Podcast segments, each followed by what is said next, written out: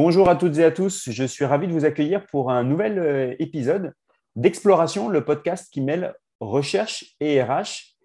Et aujourd'hui, j'ai le plaisir de recevoir François Pichot. Bonjour, bonjour François. Bonjour.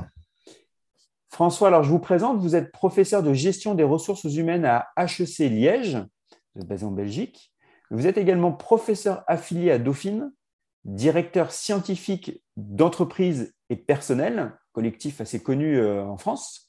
Et vous dirigez également, parce que ça ne suffisait pas, un laboratoire de recherche d'une vingtaine de personnes qui interviennent en entreprise sur des sujets euh, très opérationnels liés aux ressources humaines. C'est bien, bien ça? C'est bien cela, oui, oui, absolument. Alors, ce qui nous amène à, à avoir cet échange aujourd'hui, ce sont vos travaux que vous menez sur les nouvelles formes de travail indépendants. Et la première question que je voudrais vous poser, c'est qu'on parle de travailleurs indépendants, de freelance. Est-ce que vous pourriez nous en dire un peu plus sur le périmètre de profil que vous étudiez et aussi est-ce que vous pourriez quantifier ce phénomène?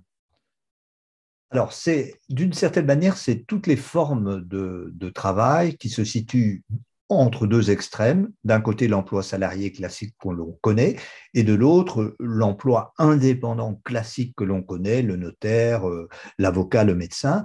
Euh, donc ça, ce sont deux pôles bien balisés. Alors entre les deux se développe aujourd'hui toute une série de nouvelles formes d'emploi euh, généralement sous le statut indépendant, pas nécessairement, mais généralement.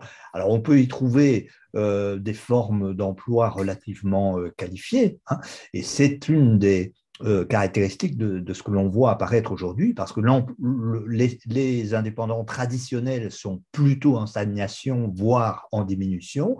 par contre, partout en Europe, toutes les statistiques le montrent, lorsqu'on décompose, si vous voulez, les types d'indépendants selon leur secteur d'activité, on voit une véritable explosion depuis 5 à 10 ans dans euh, les formes d'emploi euh, indépendants qui sont de type intellectuel, donc les formateurs, les consultants, les travailleurs de l'IT, les emplois euh, culturels et créatifs, etc. Et là, on est dans des croissances euh, qui peuvent aller de, de 5 à, à, 25, 30% dans certains pays. les pays où on le voit le plus clairement, c'est notamment l'Italie, la Grande-Bretagne, mais la France n'est pas en reste. et donc, c'est très clairement un, secteur en, forte augmentation. Euh, et puis alors, on a évidemment à leur côté toute une série d'autres euh, formes d'emploi, euh, le travailleur de plateforme en étant, les, les, emplois qui sont également liés à de, la mise à disposition de personnel, qui créent des relations triangulaires de travail. Donc, c'est toutes ces formes-là qui sont aujourd'hui en, en grand développement. Alors, en effet, c'est un phénomène qui n'est pas tout nouveau, euh, ces travailleurs indépendants, mais comment expliquer cette dynamique à la fois pour les entreprises, mais aussi pour ces salariés pour lesquels maintenant un CDI n'est plus, enfin, est tout sauf un Graal, alors qu'il y a 15 euh, ans, euh, c'était le Graal d'obtenir un CDI alors, il y a effectivement la conjonction de, plusieurs phénomènes. du côté des entreprises, euh, c'est très clairement euh, différentes motivations hein, dans toutes les enquêtes qu'on a pu mener. Donc, d'une part, euh, des, questions d'expertise qu'on n'a pas en interne et qu'on cherche en externe, des questions de flexibilité, parfois des questions de coût, mais plus fondamentalement aussi, on se trouve dans un certain nombre, notamment de grandes entreprises, dans lesquelles, à, la suite de décisions stratégiques, il y a un gel des recrutements, ou en tout cas une, limitation importante des recrutements. Et donc, beaucoup d'entreprises ont trouvé la parade en se disant, ben, OK, on n'engage pas de l'ingénieur, euh, on va, euh, euh, d'une certaine manière, acheter de la prestation d'ingénieur via des sociétés tierces qui proposent, qui mettent à disposition des ingénieurs sous différents statuts d'ailleurs, hein, qui peuvent être salariés ou indépendants, mais la plupart du temps indépendants. Donc ça, c'est une, une, partie effectivement d'explication liée également au fait que, c'est en ça où le phénomène est nouveau, c'est qu'il prend une ampleur importante avec la digitalisation, avec la dématérialisation des activités, avec le travail de plateforme, vous avez maintenant des plateformes internationales qui proposent des emplois, des, des, compétences, des talents extrêmement ciblés dans des domaines, par exemple de l'IT ou des, des, domaines stratégiques, et, où vous pouvez, par exemple, vous connecter à un des exemples très connus, c'est Upwork, par exemple, pour essayer de, de, lancer une mission et puis alors de voir qui, qui y répond. Donc ça, c'est côté entreprise. Et du côté des, travailleurs eux-mêmes, il y a, comme vous le disiez, effectivement une, une évolution aujourd'hui. Alors même si le CDI, dans les faits, reste malgré tout l'emploi, la forme d'emploi majoritaire euh, dans la plupart de nos pays euh, européens euh, occidentaux, il n'en reste pas moins qu'il n'est plus, comme vous le disiez, le Graal, que, que ces, ces, ces, personnes, qui ne sont pas nécessairement des jeunes d'ailleurs, hein, parce qu'on associe ça souvent à la jeune génération, mais on peut trouver tout à fait ces, Hein, ceux qu'on appelle désormais les iPro, hein, les Independent Professionals, donc les, professionnels sous statut d'indépendant, euh, qui peuvent avoir vraiment des, hein, des, parcours variés, qui ont parfois fait 20 ans, 30 ans d'entreprise et tout ça, euh, et qui vous disent euh, j'en peux plus, j'en peux plus du lien de subordination, j'en peux plus d'être dans, les politiques internes des entreprises, et je préfère plutôt euh, travailler par projet, je préfère plutôt avoir une variété euh, de, de, missions à réaliser, choisir dans quelle entreprise j'ai envie de travailler. Et donc, c'est cet aspect un peu plus euh, proactif, en quelque sorte, de la part de ces professionnels, en disant, je veux finalement avoir une mainmise sur ma carrière, une maîtrise de ma carrière, plutôt que d'être soumis euh, aux, aléas de la vie organisationnelle. Ou une forme de liberté finalement aussi. Et donc c'est une forme de liberté. Mmh. Alors maintenant, ça c'est effectivement, ça fait partie des, des, des, choses positives qui sont mises en avant. Maintenant, toutes les recherches que nous avons euh, menées sur la question montrent que comme toujours, il y a, il y a une double face à cela. Hein, et donc très vite, ces personnes vont vous mettre sur la table bien sûr la liberté d'un côté, mais de l'autre, euh, la question de la charge de travail, la question de la protection sociale, euh, et donc, par exemple, qu'est-ce qui se passe en termes d'accidents, en termes de, de, perte de, revenus, de congés de maternité pour les femmes, etc. Donc, il y, a, il y a, toute une série d'éléments qui doivent être réfléchis, évidemment, autour de ces questions-là, et qui posent, je crois qu'on en parlera plus loin, aussi des questions autour de la représentation collective et de l'action collective euh, que, qui mmh. peuvent entourer ces nouvelles formes d'emploi.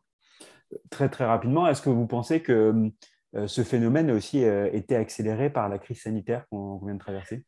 Alors, mon, sentiment, c'est que la crise sanitaire, d'une certaine manière, assez paradoxalement, a d'abord mis un coup d'arrêt à ces nouvelles formes. Hein. Donc, c'est, la multiplication de ces nouvelles formes d'emploi, on la constate un peu partout depuis, je dirais, une dizaine d'années euh, dans les pays européens et occidentaux.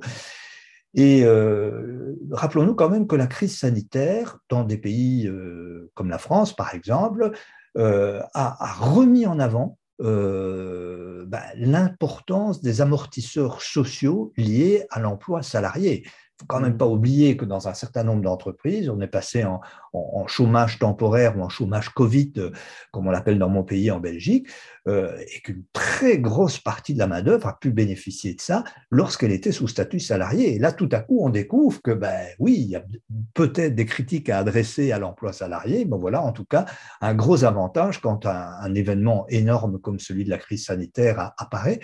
Et donc, on se rend bien compte que ceux qui ont vraiment souffert durant le, cœur de la crise sanitaire, c'est précisément ces nouvelles formes d'emploi qui, du jour au lendemain, se sont retrouvées ben, sans rien, sans aucun revenu. Euh, alors, euh, on a dû mettre, on a dû bricoler dans un certain nombre de pays des équivalents euh, pour, aider, pour aider ces personnes qui se trouvaient sans, sans revenu, des équivalents à ce qui serait du chômage. Mais, mais d'une certaine manière, on a découvert quand même que ce n'était pas encore tout à fait bien balisé comme, comme nouvelle forme d'emploi. Donc, l'attractivité n'est pas nécessairement au rendez-vous avec la crise sanitaire. Alors maintenant que les affaires reprennent, Maintenant qu'on s'est habitué au mode de fonctionnement hybride euh, et à la dématérialisation, là, il est vraisemblable que la tendance qui était pré-crise sanitaire va reprendre de nouveau euh, du poil de la bête. ces personnes sont indépendantes. dans l'entreprise, comment se déroulent les interactions avec les managers?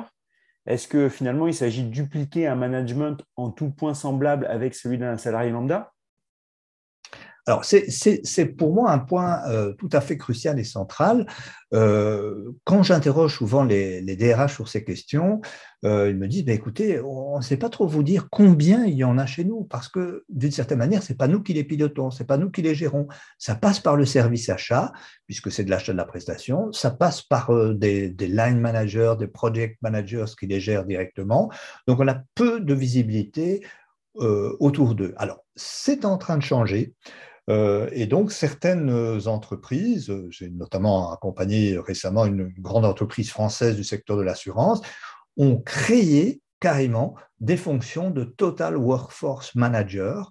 Donc, ce sont des managers ex-ressources humaines, mais en charge de gérer l'ensemble des main-d'œuvre. Euh, donc, CDI, ou, CDI ou pas, c'est ça hein? Pardon? CDI ou pas? Non, non, l'ensemble des main-d'œuvre, c'est-à-dire CDD, CDI, mais également stagiaires et également euh, indépendants et également euh, euh, sous-traitants, etc. Donc d'avoir finalement une vision globale sur l'ensemble de la main-d'œuvre intervenant dans l'entreprise. Et alors se posent évidemment des questions de se dire, ben, au fond, est-ce qu'on doit simplement dupliquer euh, ce que l'on fait avec un travailleur salarié classique, ou est-ce qu'on doit pouvoir euh, justement décliner les actions managériales en fonction euh, de ces différentes populations? Et comme on s'est dit il y a quelques instants que ces populations n'ont pas nécessairement le même rapport à l'entreprise, qu'elle ne veut pas nécessairement être intégrée dans la vie, dans la politique organisationnelle, etc. Euh, donc, il faut, qu'on, il faut pouvoir décliner ces actions. Et j'ai, rencontré, par exemple, une entreprise dans laquelle ils ont carrément une espèce de tableau de bord avec les différentes actions RH possibles et les différents publics cibles auxquels elle peut s'adresser, partant du, salarié en CDI jusqu'aux freelancers occasionnels. il ne faut pas oublier que ceux qui sont en pointe sur la question, c'est les vendeurs de solutions logicielles. Hein, euh, mmh. SAP, par exemple, pour ne pas le nommer, a mis au point déjà euh, un, module, hein, Field Glass, qui permet, qu'il vend un peu partout dans le monde, qui permet de dire, euh, voilà, nous gérons également votre main-d'œuvre externe. vous gérez, grâce à notre euh, module, euh, votre main-d'œuvre externe, et c'est articulé avec le module RH d'SAP. Donc, vous pouvez, comme ça, d'un seul clic, voir des actions de formation que vous menez pour tout le monde, ou des actions d'évaluation, ou des programmes d'onboarding, etc. Donc, voilà, il y a des choses qui sont communes, formation, onboarding, il y a des choses qui peuvent être différenciées, hein, euh, la, gestion de la mobilité de la carrière, la gestion de, euh, bah, de, l'évaluation, hein, parce que c'est clair que plus vous vous rapprochez d'une gestion d'un travailleur salarié, plus le risque juridique de requalification euh, apparaît. Hein. Donc c'est pour ça aussi que les entreprises sont relativement prudentes par rapport à cette question, mais la tendance est très clairement dans ce sens. Et vous, vous parliez tout à l'heure donc de Total Workforce Planner, c'est ça? Total Workforce Management, le mot n'est pas encore tout à fait stabilisé, mais c'est en tout cas, il n'y a pas encore vraiment d'équivalent français. Total Workforce Management, donc le management de mhm. l'ensemble de la main-d'œuvre. Vous trouvez également des, des, gens qui vous parlent de Total Talent Management, donc l'ensemble des talents. Euh, et donc, cette idée, c'est de se dire, au fond, on sort d'une gestion euh, qui serait uniquement centré sur le lien de subordination et donc la, relation salariale, et on prend l'ensemble des, euh, des travailleurs de, qui interviennent dans l'entreprise, finalement, quel que soit leur statut. Et encore une fois, il y a les indépendants, nous, nous parlons aujourd'hui, mais, mais il peut y avoir également les, les, sous-traitants, euh, les, les gens qui sont prêtés par des sociétés de services qui ont donc un statut de salarié, mais pas dans notre entreprise, dans mhm, l'entreprise mhm. tierce, hein, et qui interviennent aux côtés de, des gens de votre entreprise, ben voilà, tous, tous ces gens-là font partie de la main-d'œuvre euh, entendu au sens global, ou du total talent euh, entendu au sens global. Et donc, que, que, peut faire l'entreprise par rapport à ça Jusqu'où peut-elle aller Est-ce que ça ne devient pas de plus en plus sa responsabilité, la responsabilité des RH renouvelés en quelque sorte, euh, d'étendre le périmètre de leur action à ces main-d'œuvre oui, J'avais entendu parler, là, c'est une petite anecdote. Il y a quelques années, j'avais eu la chance d'échanger avec une personne de chez Deezer donc la, plateforme musicale française, hein, concurrente de Spotify. et ils avaient, il occupait lui le poste de Chief Freelance Officer. Donc, il, s'occupait pour le coup vraiment de cette population de travailleurs indépendants, mais pour les intégrer au mieux en fait au sein de l'entreprise et afin qu'ils soient considérés comme des salariés de l'entreprise. Voilà, alors donc vous avez finalement deux stratégies possibles du point de vue du management, soit de créer un poste spécifique pour ces main-d'œuvre, et donc de se dire, voilà, on doit les gérer de manière tout à fait spécifique, et donc on crée un poste euh, dédicacé en quelque sorte, soit au contraire d'avoir une vision globale, ce qui est plutôt la tendance aujourd'hui de l'ensemble des main-d'œuvre, euh, et donc, c'est cette idée de Total Workforce Management, mhm. euh, où là, alors, c'est finalement une équipe qui essaie d'avoir une vision globale sur l'ensemble des actions à mener, de manière à pouvoir créer un collectif de travail qui dépasse finalement les, statuts euh, des uns et des autres. Alors, après, on parle de collectif. on voit aussi qu'il y a des sujets autour de la requalification du travail. Est-ce que ces travailleurs indépendants sont-ils des David contre des Goliaths Quid des syndicats? Qu'est-ce que vous observez? Alors, euh, c'est une question importante.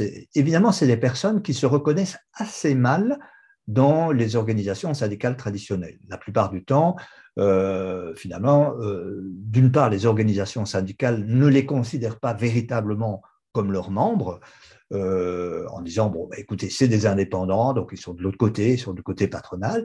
Et du côté euh, des travailleurs indépendants eux-mêmes, eux-mêmes se disent ben, au fond, les organisations syndicales ne, comprennent pas. Leur seule réponse est de nous proposer la requalification en, en travailleurs salariés. Et c'est pas ça qu'on veut, puisque justement, on a choisi ce statut d'indépendant pour y échapper. Et là, toutes les enquêtes qu'on a faites, ce n'est pas, pas une minorité, c'est plutôt 70-80% de, de, ces travailleurs euh, qui, qui, nous disent on veut rester sous ce statut. Donc, ils ne sont pas en train de rêver à, une intégration euh, dans, dans, le, mmh dans, un lien salarial. Donc, ce qui est important de comprendre, c'est que les organisations syndicales sont frileuses et ces syndicats, euh, ces travailleurs sont également peu attirés en quelque sorte par l'action syndicale avec peut-être la notable exception de certains pays européens. Il hein, faut savoir que, par exemple, aux Pays-Bas, euh, les syndicats, depuis très longtemps, accueillent des indépendants les travailleurs indépendants dans leur rang. Et vous avez des syndicats qui sont parfois peuplés à 90% dans les secteurs culturels, etc., de travailleurs euh, indépendants. C'est très, très peu fréquent en France, en Belgique, dans les pays où le syndicalisme est plus traditionnel. Donc il y a des exceptions, euh, mais, mais la tendance générale est, est, quand même plutôt la frilosité. Alors ce qui est intéressant, c'est de voir que euh, apparaissent des nouvelles formes d'action collective euh, qui échappent un petit peu aux règles du jeu traditionnel. Ce sont des associations professionnelles, ce sont des coopératives, ce sont des intermédiaires du marché du travail.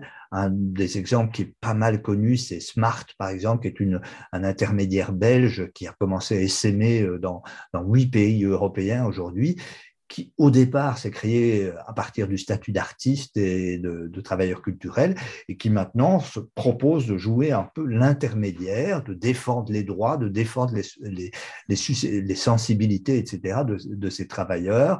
Euh, et donc, ça amène évidemment les DRH euh, des entreprises à avoir de nouveaux interlocuteurs. C'est plus la CFDT ou la CGT, mais c'est des gens ben, qui sont qu'on ne connaît pas, qui sont des acteurs émergents et qui viennent avec des nouvelles formes de revendications, avec des grilles tarifaires, par exemple. Hein, c'est un des exemples les plus connus. Donc, vous pouvez avoir un intermédiaire, une association professionnelle qui dit ben, si vous voulez travailler avec nous, vous devez respecter des tarifs. Donc, ce n'est pas une négociation salariale, mais ça équivaut en quelque sorte à une négociation salariale. Donc, c'est une façon un peu de rééquilibrer le, le, le, le, bras de fer, en quelque sorte, entre le David et le Goliath dont vous parliez tout à l'heure. Et d'ailleurs, à ce sujet-là, euh, à titre personnel, j'ai pu faire un, voyage d'études sur euh, le sujet du dialogue social et, des plateformes indépendantes, donc avec les travailleurs indépendants. Il me semble aussi qu'aux États-Unis, il y a des syndicats qui se sont lancés euh, qui euh, spécialisé dans les travailleurs indépendants. Tout à fait. Donc, le, et alors, aux États-Unis, vous avez le euh, Freelancers Union, hein, qui, est, qui, est, euh, qui, est, une sorte de syndicat d'indépendants, mais qui est donc un syndicat propre, en quelque sorte, sui generis.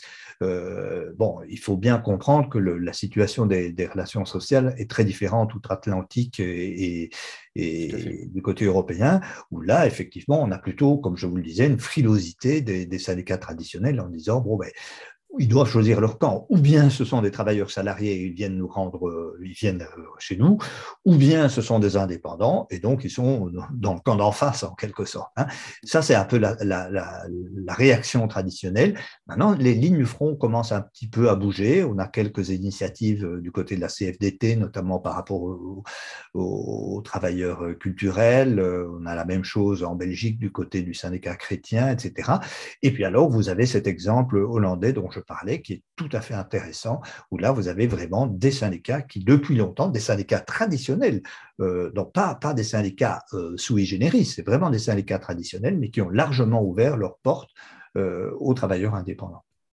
Est-ce que cette nouvelle population de travailleurs ne crée pas une, une concurrence généralisée qui dégraderait les conditions de travail de tous?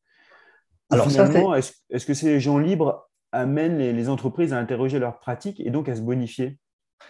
Alors ça, c'est une question évidemment très importante et, qui euh, nous amène peut-être à faire une distinction entre euh, différents types de travailleurs indépendants. Parce que jusqu'à présent, on a plutôt eu tendance dans, notre entretien à parler des travailleurs qualifiés, des talents, des experts, euh, qui généralement, eux, vont tirer vers le haut, c'est-à-dire c'est des gens qui sont plutôt bien payés, qu'on va chercher pour leur expertise, qui, qui, donc euh, ne, vont pas nécessairement aller dans le sens d'une dégradation. Hein.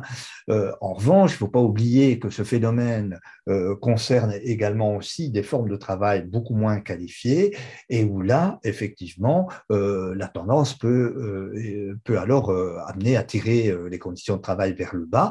Et en plus, le fait que ben, les associations professionnelles dont j'ai parlé, etc., ça c'est plutôt les travailleurs les plus qualifiés. Par contre, ceux qui sont euh, dans des, euh, des, jobs plus précaires, euh, là, au contraire, ils ont beaucoup moins de ressources de, mobilisation collective. Je vais vous prendre un exemple que j'ai suivi en Belgique. La Poste, qui est quand même encore à, majorité publique, 51% hein, des actions appartiennent au public, a décidé de lancer une plateforme où n'importe qui peut euh, prendre un colis euh, et le porter à, une adresse euh, fixe avec des tarifs de 5 euros ou de 3 euros l'heure, etc. Donc vraiment, le, si vous voulez, c'est l'espèce de Deliveroo, l'espèce de d'Uber postal, et, et c'est organisé par un employeur public. Donc ça, c'est quand même assez, assez perturbant.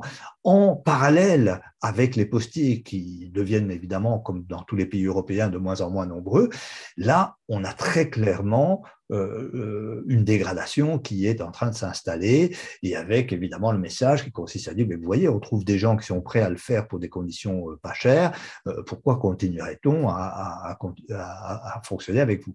Ou alors il faut renouveler complètement le contrat social. Donc, je pense que la réponse à votre question, elle doit être très nuancée. Euh, les, travailleurs, les, les, les AIPRO, les indépendants professionnels, euh, ben, eux ne tirent pas nécessairement vers le bas, c'est plutôt le contraire qui se passe.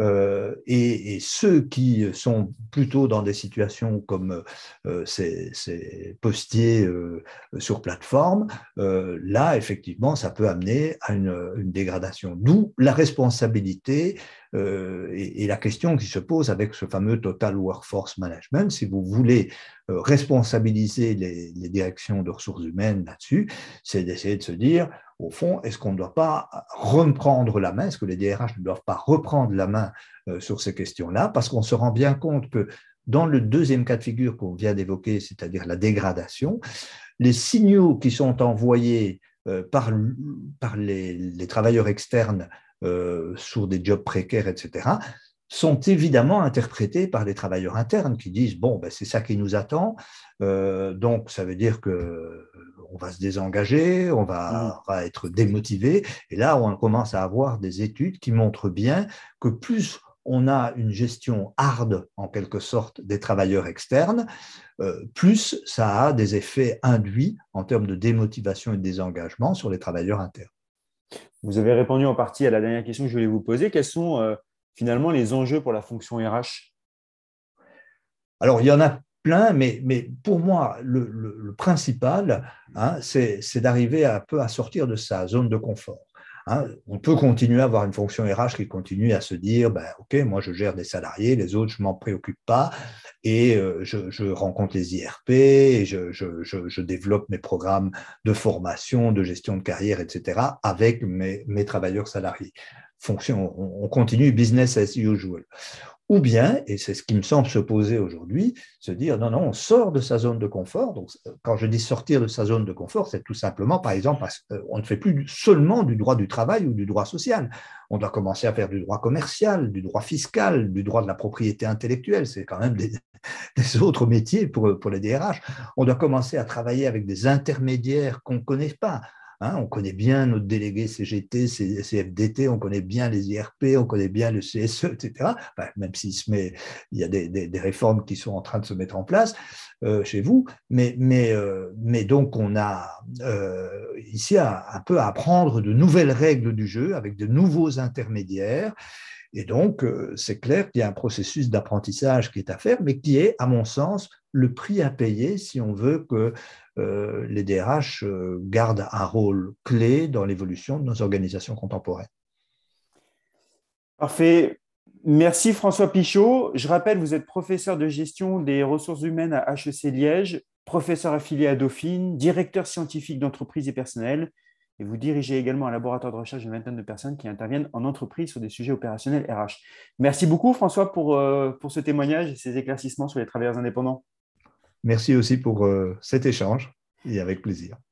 Et je vous retrouve très bientôt pour un prochain épisode d'Exploration, le podcast qui mêle recherche et RH.